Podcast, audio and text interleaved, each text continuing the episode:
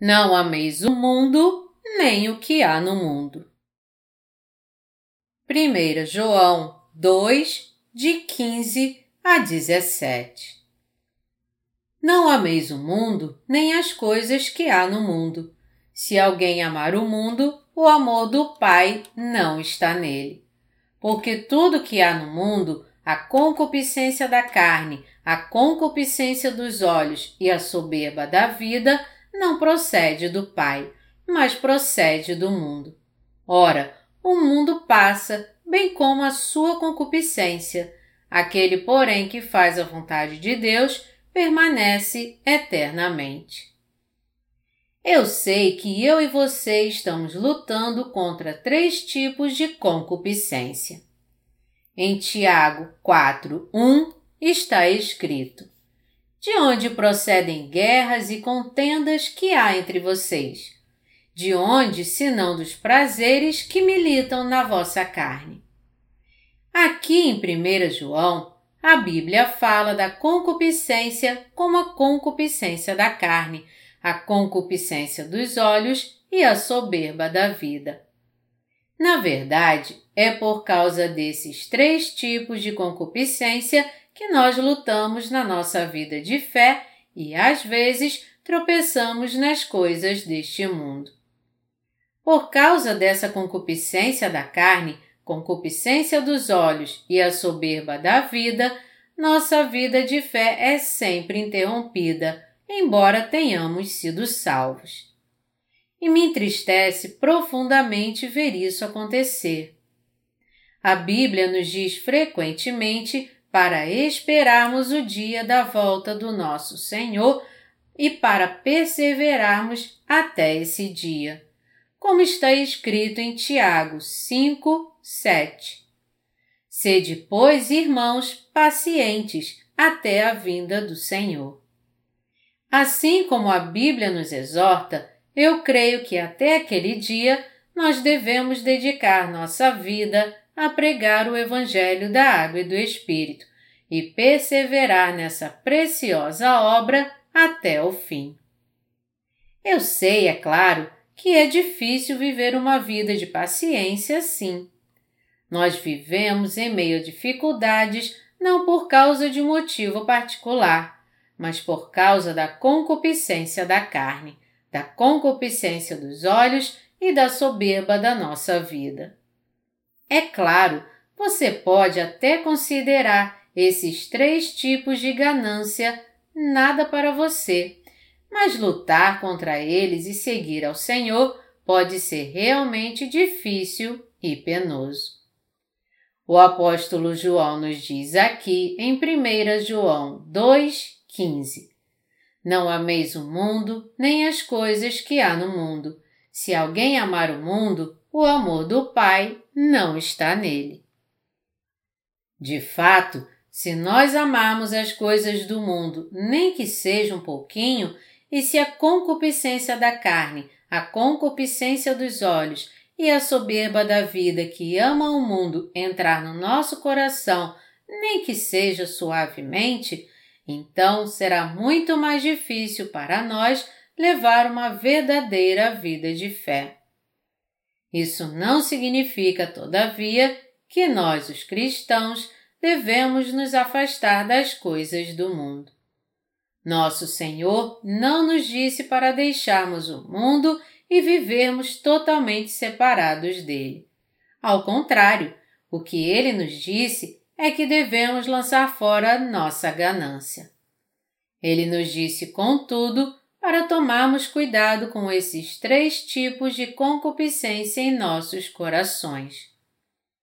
Até o último dia, devemos viver nossa vida pregando o Evangelho, porque diante de nós existe muitas almas que ainda não receberam a remissão dos seus pecados.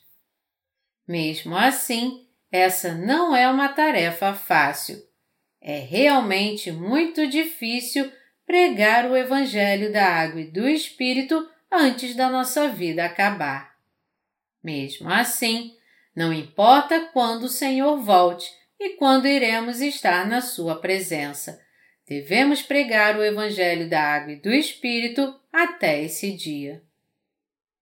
Eu agradeço ao Senhor por nos colocar na Sua Igreja, por nos envolver com Sua proteção espiritual e nos capacitar a pregar o Evangelho da Água e do Espírito, porque nós somos o tipo de pessoas que, se nossos corações fossem para o mundo, nem que seja um pouquinho, nós simplesmente não seríamos capazes de servir ao Evangelho eu vejo o quanto é difícil manter um coração de fé. Eu acho que é muito mais fácil do que suportar o trabalho duro. O trabalho duro não é tão difícil, nem é difícil viver neste mundo. Nós simplesmente fazemos o que tem que ser feito. Mas quando nosso coração se afasta de Deus, isso é uma grande maldição e é por isso que essa questão é tão problemática e preocupante. Então, a Bíblia nos exorta: guarda o coração, porque dele procedem as fontes da vida. Provérbios 4, 23. Mesmo assim, pelo fato do Senhor ter apagado todos os nossos pecados, eu creio que se nós não cedermos a esses três tipos de concupiscência tão profundamente, esse não será então um problema tão grande assim. Quantas almas ainda estão lá, às quais nós temos que pregar o Evangelho da Água e do Espírito? Para que todas essas almas venham a crer no Evangelho da Água e do Espírito e sejam salvas dos seus pecados, devemos de fato guardar nossos corações, nos desviar dos maus caminhos e viver pela fé. Quem é que sabe quando a grande tribulação de sete anos virá a este mundo? Nos nossos dias, os sinais do final dos tempos estão surgindo em todos os lugares.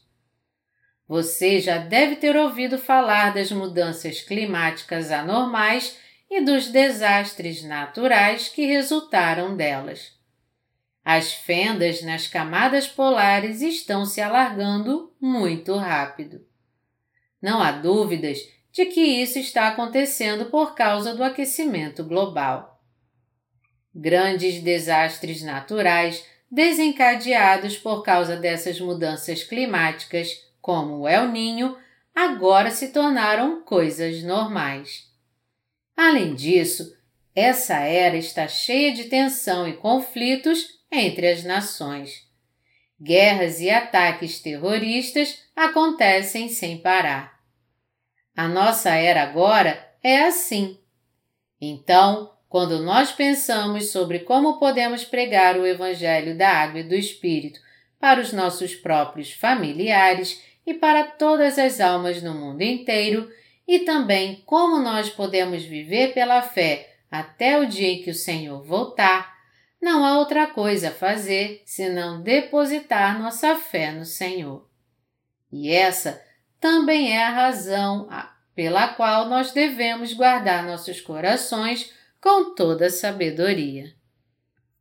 O apóstolo João disse: Não ameis o mundo, nem as coisas que há no mundo. Se alguém amar o mundo, o amor do Pai não está nele porque tudo que há no mundo, a concupiscência da carne, a concupiscência dos olhos e a soberba da vida, não procede do Pai, mas procede do mundo. Ora, o mundo passa, bem como a sua concupiscência. Aquele, porém, que faz a vontade de Deus permanece eternamente. 1 João 2, de 15 a 17. Quem não ama as coisas deste mundo? Porque todos as amam muito, foi que João nos disse para não amarmos as coisas deste mundo. Embora nós amemos as coisas deste mundo para pregar o Evangelho da Água e do Espírito às pessoas, nós precisamos manter o autocontrole para que nossos corações não sejam atraídos pelo mundo.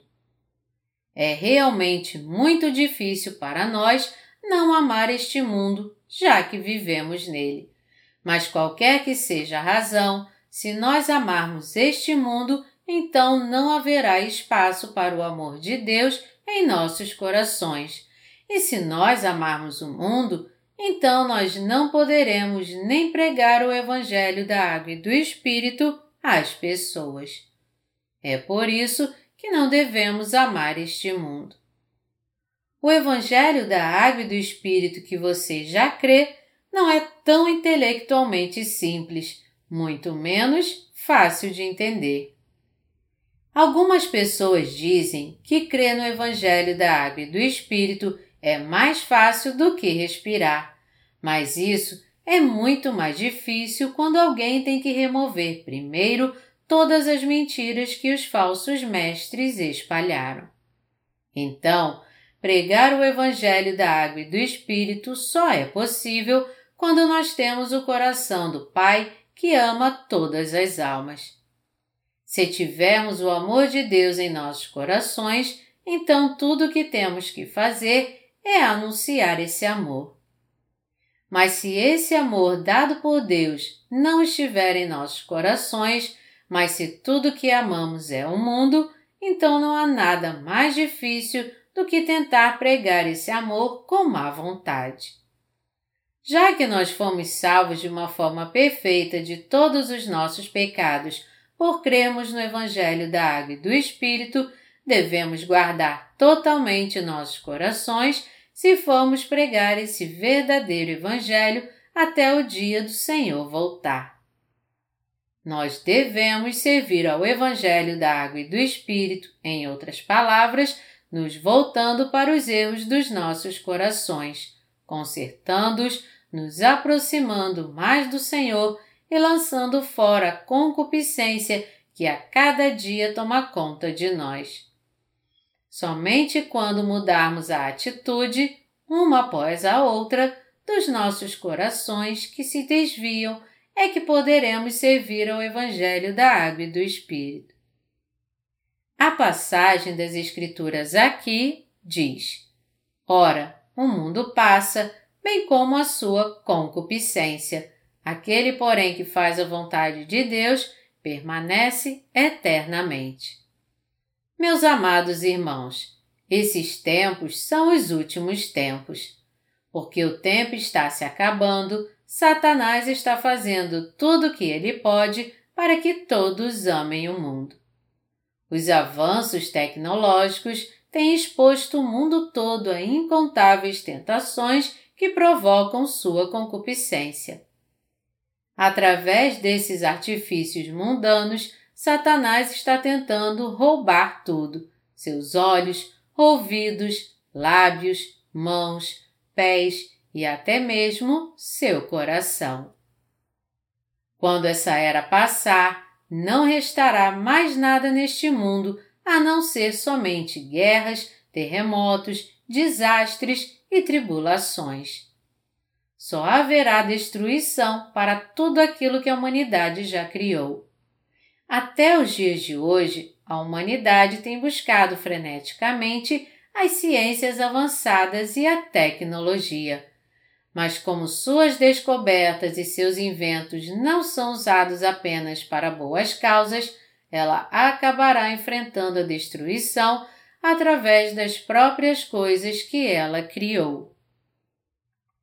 É por isso que Deus está nos dizendo nesta hora: não ameis o mundo nem as coisas que há no mundo. Mesmo que não haja problema algum, se nós aproveitarmos as coisas deste mundo, é errado amarmos estas coisas com nossos corações. É certo que nós reinemos sobre as coisas deste mundo que as aproveitemos e que tiremos proveito delas e as usemos para boas causas. Porém, não importa quanto dinheiro possamos ter neste mundo, quanto mais coisas nós tivermos com que nos orgulhar e até mesmo poder para governar o mundo inteiro. Quando este mundo e nós mesmos enfrentarmos a destruição, e tudo se tornará completamente inútil. Foi porque o apóstolo João sabia disso muito bem que ele está nos dizendo aqui na Bíblia. Não ameis o mundo, nem as coisas que há no mundo. Ele nos disse para não amarmos as coisas deste mundo, porque se nós a amarmos, o amor de Cristo não estará em nossos corações. Essa mensagem é algo que devemos guardar em nossos corações e meditar nela repetidas vezes, mesmo que nós a tenhamos ouvido mais de cem vezes. Esses três tipos de concupiscência estão sempre perto de nós, para que sejamos tentados a segui-las a qualquer hora. Mas se nós seguirmos as três concupiscências da carne, o amor do Pai desaparecerá dos nossos corações então, e de nós será tirado o amor da sua salvação. Portanto, nós devemos sempre ser cautelosos e tomar cuidado com as coisas deste mundo, e ao invés de amá-las, devemos dedicar nossos corações ainda mais para anunciar o Evangelho da Água e do Espírito. O que você e eu precisamos mais nesses tempos? Qual é o grande problema que você e eu estamos enfrentando agora? É o problema de amar o mundo. Se algo está errado em nossos corações e nós estamos fingindo que estamos levando uma vida de fé, então isso só pode significar que estamos servindo pelo menos a uma dessas concupiscências a concupiscência da carne, a concupiscência dos olhos e ou a soberba da vida. Se nós seguirmos o mundo assim e buscarmos nossos próprios desejos, não poderemos levar uma vida correta de fé. E como resultado, nós acabaremos perecendo, assim como nossa família. Precisamos então tomar cuidado e ficar atentos a essas três concupiscências carnais. E embora essas concupiscências da carne estejam em nossos corações, devemos entender que elas não são de Deus. A concupiscência da carne, em outras palavras, vem do mundo e de Satanás. Além disso, cobiçar algo não significa ter nosso desejo realizado somente por estarmos buscando isso. Apenas quando Deus Pai nos permite ter algo é que isso se torna nosso. A Bíblia afirma: Se o Senhor não edificar a casa, em vão trabalham os que a edificam. Se o Senhor não guardar a cidade, em vão vigia a sentinela. Salmos 127, 1. Então, é inútil cobiçar algo em nosso coração e é mais sábio vigiarmos em relação à ganância e a vencermos. Se nós quisermos guardar nossa vida de fé até o dia em que o Senhor voltará, devemos nos lembrar dessas palavras que o Senhor nos disse aqui. Não ameis o mundo, nem as coisas que há no mundo. Somente quando nos lembramos deste mandamento de Deus é que podemos guardar nossa vida de fé até o dia da volta do Senhor. Se não tivermos o amor de Cristo em nossos corações, não poderemos então levar uma vida de fé, porque ela é vivida de coração e pela fé. É por isso que nós temos que lançar fora o amor por este mundo até que o amor de Deus brote em nossos corações. Apenas quando lançamos fora o amor por este mundo é que o amor do Pai pode nascer em nossos corações e assim nós podemos servi-lo também, segui-lo firmemente, dar frutos espirituais com ele e receber as bênçãos da terra, abundantes bênçãos e o cuidado de Deus Pai da mesma forma. Para que sejamos abençoados no corpo e no espírito, nós devemos amar não as coisas deste mundo, mas devemos vencer a concupiscência da carne e rejeitá-la. Não é muito difícil realmente viver uma vida de fé. Nós poderemos levar essa vida de fé somente guardando nossos corações com toda sabedoria. Mas se nós falharmos em fazer isso, então tudo simplesmente se acabará. Conforme cada ano passa, nós damos também um passo mais próximo ao dia da volta do Senhor. E mesmo assim, ainda parece que nós estamos dormindo e estamos amando demais este mundo, quando na verdade fingimos que estamos esperando por ele. Na parábola das dez virgens esperando pelo noivo, até mesmo as cinco virgens prudentes caíram no sono. Nestes últimos dias, o mundo inteiro parece estar dormindo como essas virgens. Por isso, vamos tirar todo o amor do mundo dos nossos corações. Vamos viver cada ano fazendo a obra do Senhor, recebendo muitas bênçãos dele e dando abundantes frutos espirituais que salvam muitas almas. E então vamos encontrar nosso Senhor com grande alegria. Se de alguma forma você sentir alguma coisa apertando e sufocando seu coração ao longo da sua vida de fé, e você achar que está se sentindo vazio por dentro enquanto faz a obra do Senhor lá fora, isso está acontecendo então porque seu coração realmente ama o mundo e por causa disso o amor do Pai não está nele. Não existe outra razão nosso Senhor quer habitar em nós e andar conosco. Se nós amarmos o mundo, o Deus Espírito Santo em nós terá ciúmes e ficará irritado conosco, dizendo: Eu estou em vocês e mesmo assim vocês não estão satisfeitos comigo? Pelo fato do Senhor que habita em nós ser o Espírito Santo, quando nosso Senhor se irrita ou é magoado, nosso homem exterior também pode ficar magoado, e como resultado, nós ficamos irritados e sem paciência, até mesmo com as mínimas coisas, e nos tornamos espiritualmente endurecidos e cegos. Por esse motivo, nós devemos lançar fora dos nossos corações o amor pelo mundo pedir pelo que necessitamos pela fé e cumprir nosso papel como mordomos, administrando com sabedoria o que nos foi dado.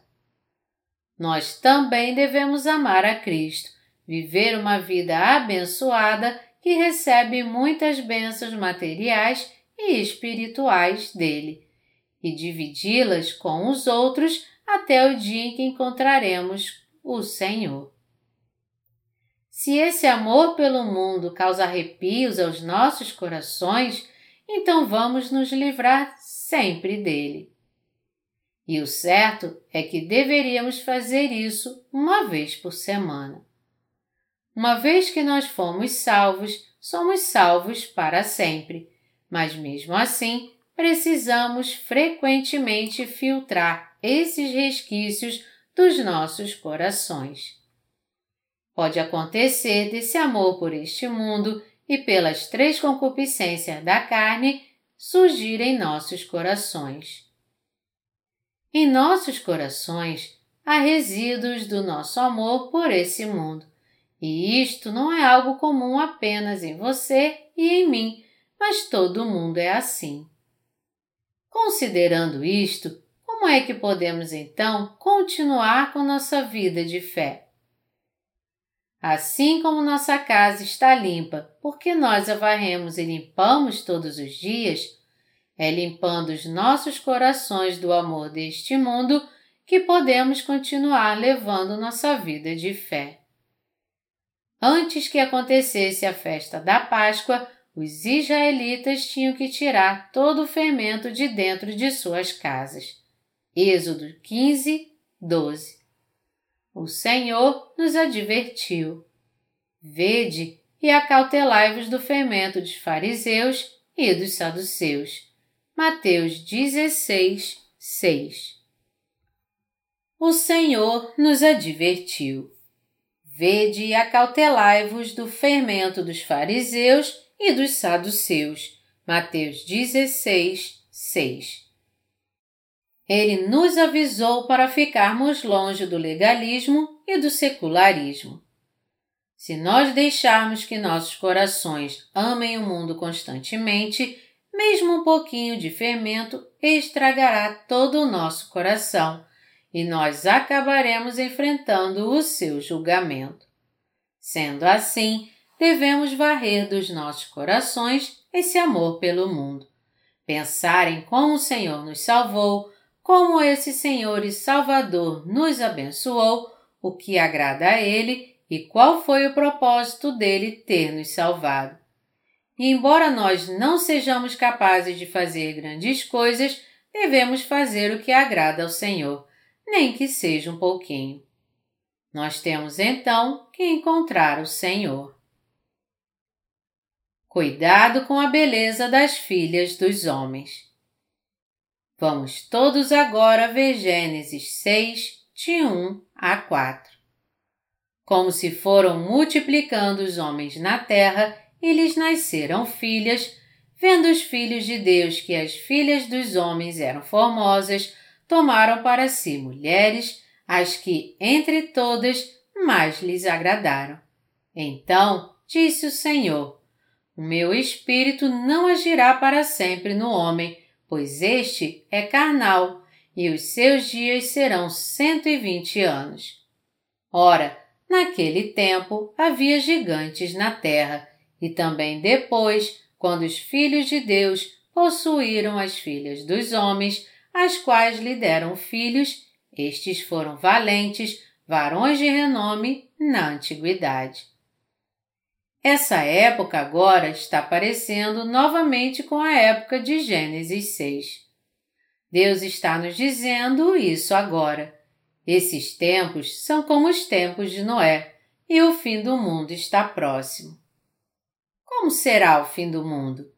O que acontecerá nos tempos do fim? Com o que devemos nos preocupar agora? Eu creio que é isso que Deus está nos dizendo.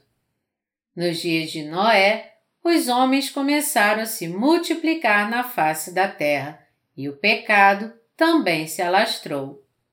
E o povo de Deus, abandonando sua fé e se embebedando com o mundo, também se tornou mau e pecador. Por isso, Deus não podia deixar o mundo como estava e então decidiu julgá-lo. O que foi então que o povo de Deus se desviou espiritualmente? Foi porque os filhos de Deus, vendo a beleza das filhas dos homens, tomaram para si essas mulheres como esposas. Gênesis 6, 1. Por isso, Deus disse: Meu espírito não permanecerá para sempre com o homem. Que importância havia nisso para que Deus dissesse que ele não permaneceria mais para sempre com o homem. Nós temos que considerar por que Deus abandonaria as pessoas daquela época. E também precisamos meditar sobre o que essa passagem realmente quer dizer. Deus abominou demais o fato de seus filhos se contaminarem com a beleza das filhas dos homens. Todos os seres humanos são descendentes de Adão. Todos esses descendentes de Adão nasceram como um poço de pecados, mas entre eles havia aqueles que nasceram de novo e outros que não. Conforme o tempo passou, essa terra passou a ser habitada por muitas pessoas, mas porque muitas delas não creram e ao invés disso foram para o mundo, a humanidade foi dividida em duas linhagens: aqueles que criam em Deus e o seguiam, e as pessoas mundanas que pertenciam ao mundo. Nos tempos de Noé, o pecado estava tão disseminado na terra que até mesmo os filhos de Deus foram enfeitiçados pela beleza das filhas dos homens. Essa é a razão pela qual Deus se separou da humanidade e julgou a terra. Nós precisamos entender aqui o que significa a beleza das filhas dos homens. E por que nós devemos prestar bastante atenção a essa passagem. A passagem de Gênesis 6 que nós estamos estudando aqui nos dá uma descrição do mundo bem antes de Deus enviar seu juízo a essa terra através do dilúvio. Então, podemos concluir que aquela época era parecida com os dias de hoje, como está escrito. Porque deliberadamente esquecem que de longo tempo houve céus, bem como terra, a qual surgiu da água e através da água pela palavra de Deus, pela qual veio a perecer o mundo daquele tempo, afogado em água. Ora, os céus que agora existem e a terra, pela mesma palavra, têm sido entesourados para fogo, estando reservados para o dia do juízo e destruição dos homens ímpios. 2 Pedro 3, de 5 a 7 Então, qual é o significado do que é dito aqui que os filhos de Deus se encantaram com as filhas dos homens e se casaram com elas e que por isso foram deixados por Deus e julgados por Ele? Primeiro, precisamos entender o que é essa beleza das filhas dos homens. A beleza das filhas dos homens literalmente significa a beleza do corpo. Os filhos de Deus, em outras palavras, ficaram encantados com a beleza física dessas mulheres. A Bíblia nos diz que antigamente, nos tempos do Antigo Testamento também, muitas pessoas pereceram por ir atrás de tal beleza e atração sexual.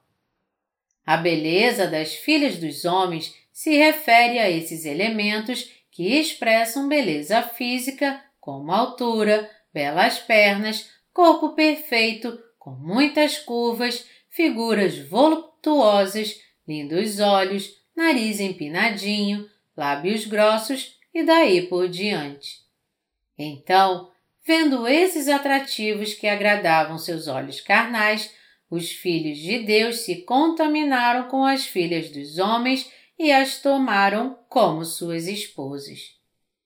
Agora então, nos nossos dias, nós precisamos analisar cuidadosamente se nós, os filhos de Deus de hoje, nascemos de novo por cremos no Evangelho da Água e do Espírito e se nós também podemos ser atraídos pela beleza das filhas dos homens e ser capturados por elas.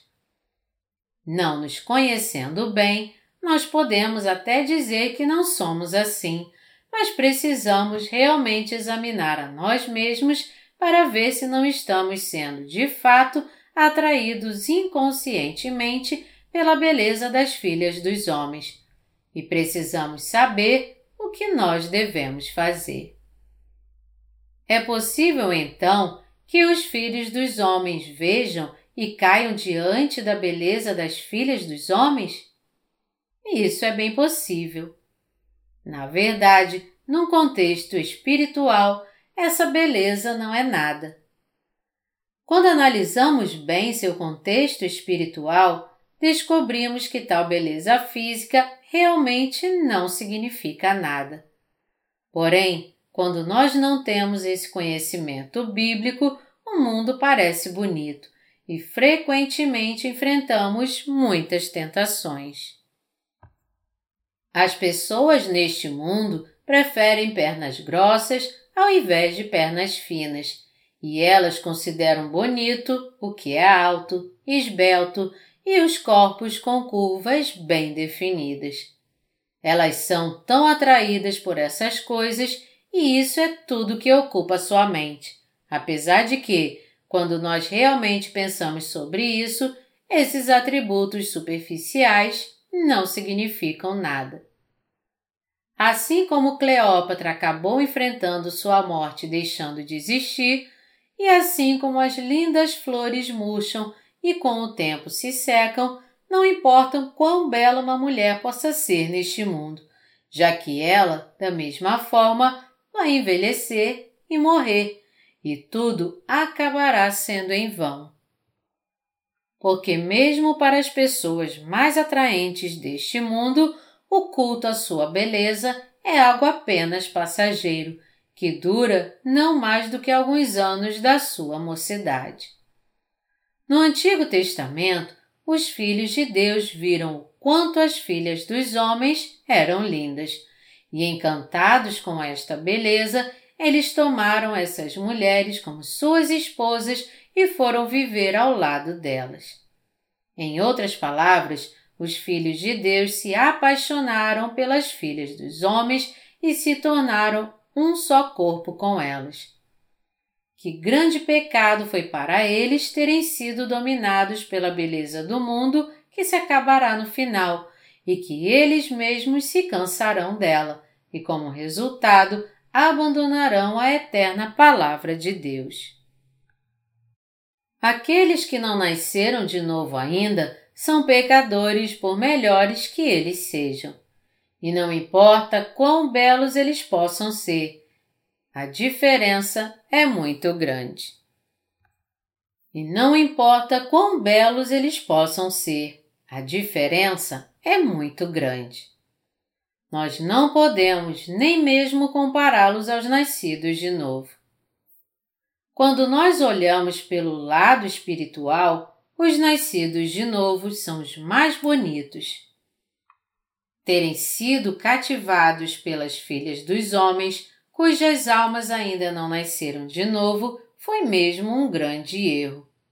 A carne pode mexer com nossa mente carnal, mas o grande erro aqui é que até a sua mente espiritual foi contaminada pelos desejos carnais.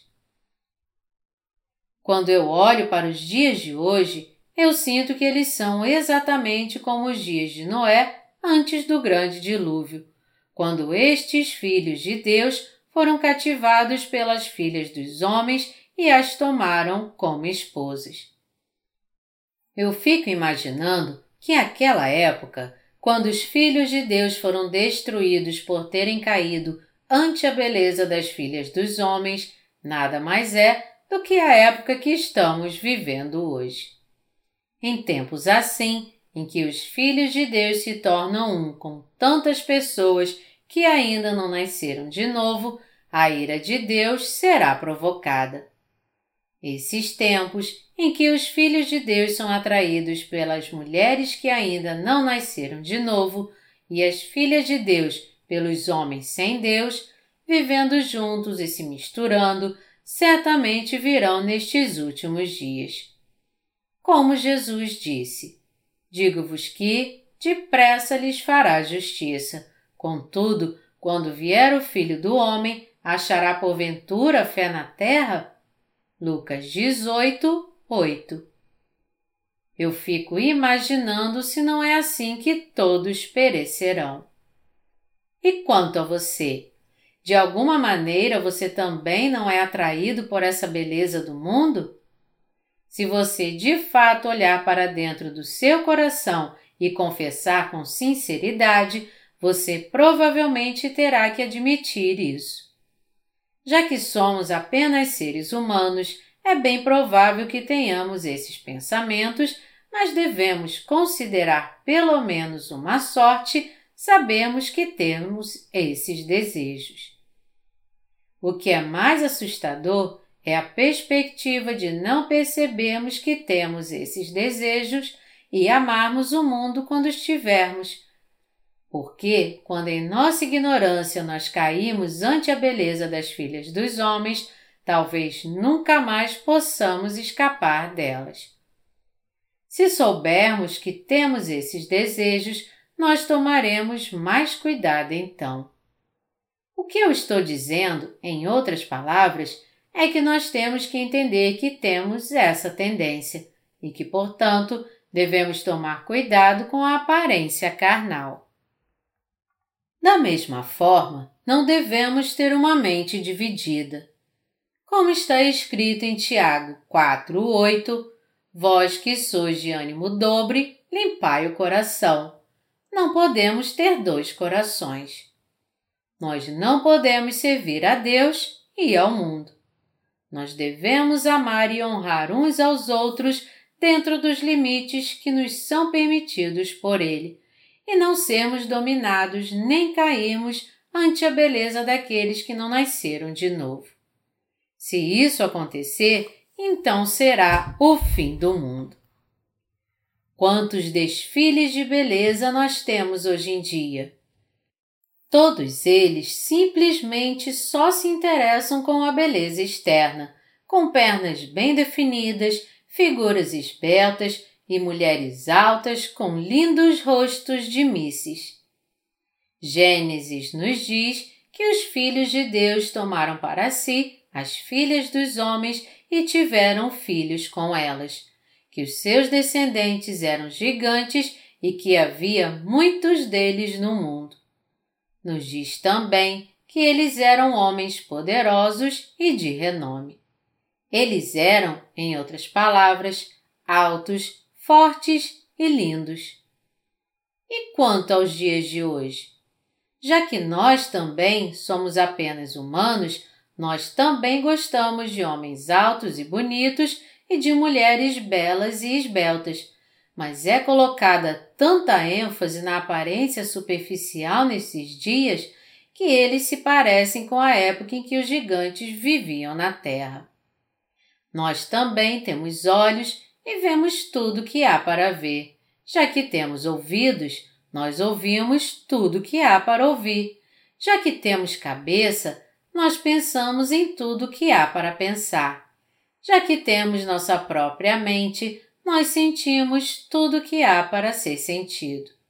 E já que tudo isso faz parte do ambiente em que vivemos neste mundo, nós percebemos tudo que há para ser percebido, independentemente se cremos ou não no Evangelho da Água e do Espírito. Assim sendo, se nós desviarmos nossos corações para a beleza das filhas dos homens, então não encontraremos uma maneira correta para levarmos nossa vida de fé. Especialmente para você e eu que estamos vivendo nestes dias, essas tentações do mundo são ainda mais sedutoras e é preciso muito esforço para rejeitá-las. Para aqueles de nós que estão fazendo a obra de Deus, o maior inimigo é a beleza das filhas dos homens, isto é, a beleza deste mundo. Muito mais assustador do que qualquer ataque com armas e espadas é a beleza das filhas dos homens que contemplamos com nossos olhos, a beleza do mundo. É por isso que nosso Senhor está nos dizendo aqui que se nós sucumbirmos ante a tal beleza, nossa fé acabará ali e nós inevitavelmente enfrentaremos nossa destruição. Por esse motivo, nós devemos nos certificar de que nossos corações estejam santificados. Se de alguma forma nós viemos a ter um coração malicioso, devemos santificá-lo e corrigi-lo mais uma vez crendo no Evangelho da Água e do Espírito. Meus amados irmãos em Cristo, como é grande a beleza do mundo que está ao nosso redor, nos confundindo. Há tantas tentações no mundo procurando qualquer oportunidade para entrar pela mínima brecha que nós demos com os nossos olhos, corações, pensamentos e mente. Isso não está longe de nós, mas ao nosso redor. Nós temos que gravar em nossos corações que se nós seguirmos as tentações do mundo, nós acabaremos nos rendendo à concupiscência da carne e assim fracassaremos em cumprir a preciosa obra de servir ao Evangelho da Água e do Espírito. Nós não devemos seguir as coisas do mundo nem nos misturarmos com ele. Porque estamos vivendo agora tempos muito corridos, tudo é virtualmente fácil para nós. Nos dias passados, levava um bom tempo para um boato se espalhar, mas hoje em dia só leva algumas horas para que todos saibam o que aconteceu na noite passada. Há uma geração atrás apenas, se levava um ano para algo da moda se espalhar e depois desaparecer, mas agora a moda vem e vai em minutos. Na televisão, nos jornais e na internet podemos acessar virtualmente informações detalhadas sobre tudo, de coisas mundanas como as roupas, sapatos e acessórios que um cantor popular usou e o que ele cantou, as últimas notícias da moda e como estão indo a política, a sociedade, a economia nacional e internacional. E exatamente porque o indivíduo tem tantas informações assim, é que essa era é chamada a era da avalanche de informações. É nesse tempo, nessa era de tantas informações, transição e desenvolvimento rápido que todos nós estamos vivendo agora. A civilização do mundo inteiro está sendo inundada pela beleza das filhas dos homens. Por causa disso, há muitas áreas nas quais nós, os nascidos de novo, já sucumbimos ante a beleza das filhas dos homens de uma maneira considerável, sem mesmo percebermos.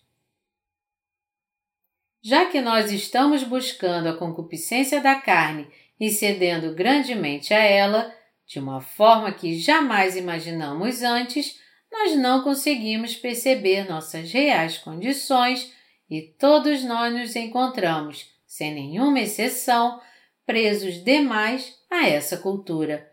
O que é ainda pior, além disso, é que incapazes de reconhecer isso, nós estamos nos afundando cada vez mais na beleza das filhas do mundo. Se aqueles que nasceram de novo através do Evangelho da Água e do Espírito deixarem levar-se pela carne e serem cativados pela beleza das filhas dos homens, daquelas que ainda não nasceram de novo, eles no fim serão destruídos, porque Deus não mais estará com eles. Por isso, a Bíblia nos adverte. É impossível, pois, que aqueles que uma vez foram iluminados e provaram o dom celestial e se tornaram participantes do Espírito Santo e provaram a boa palavra de Deus e os poderes do mundo vindouro e caíram, sim, é impossível outra vez renová-los para arrependimento, visto que de novo estão crucificando para si mesmos o Filho de Deus e expondo a ignomínia. Hebreus 6, de 4 a 6. As Escrituras continuam dizendo que essas pessoas com certeza serão queimadas.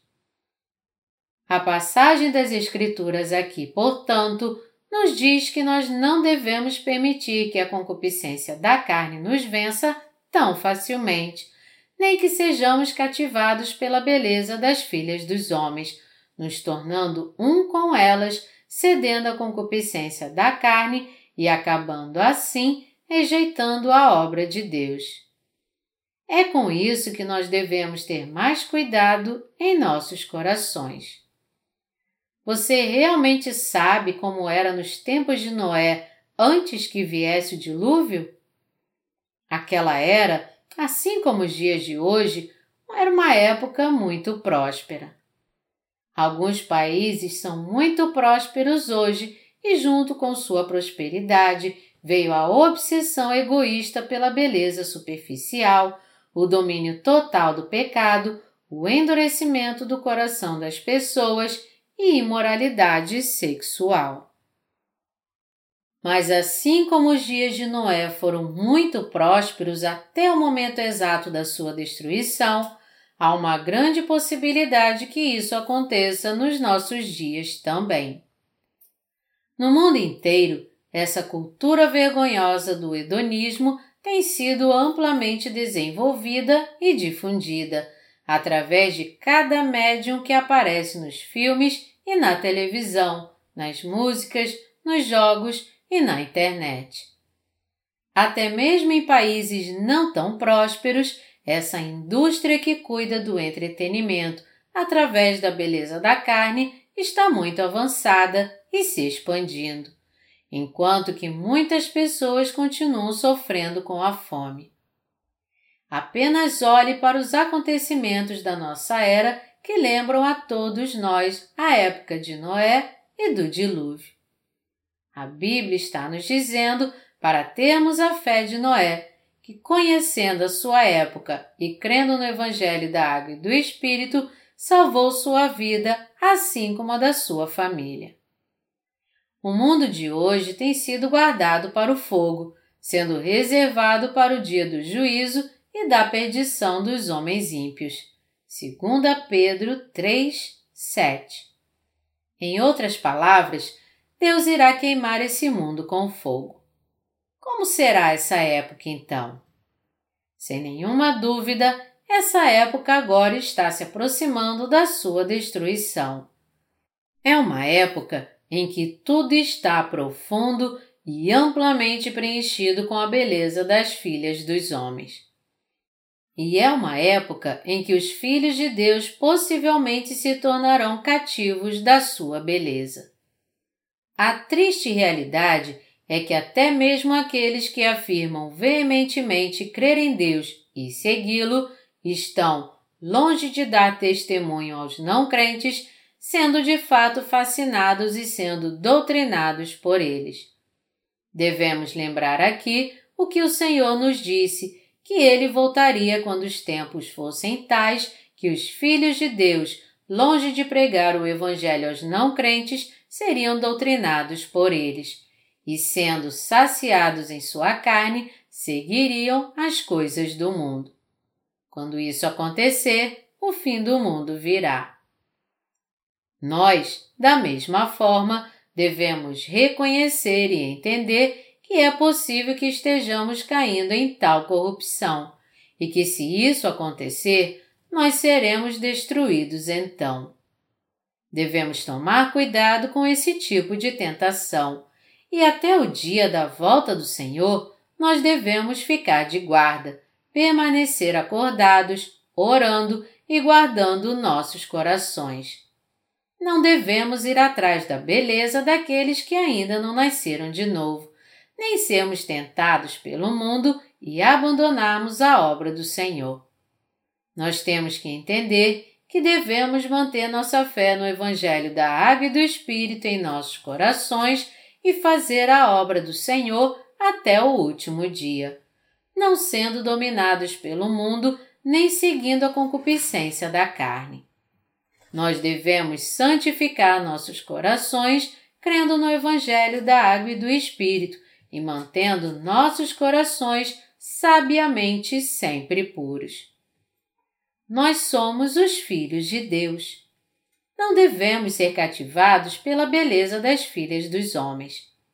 Não devemos segui-la Todos nós, nossos irmãos, irmãs e os servos de Deus também não devemos segui-la.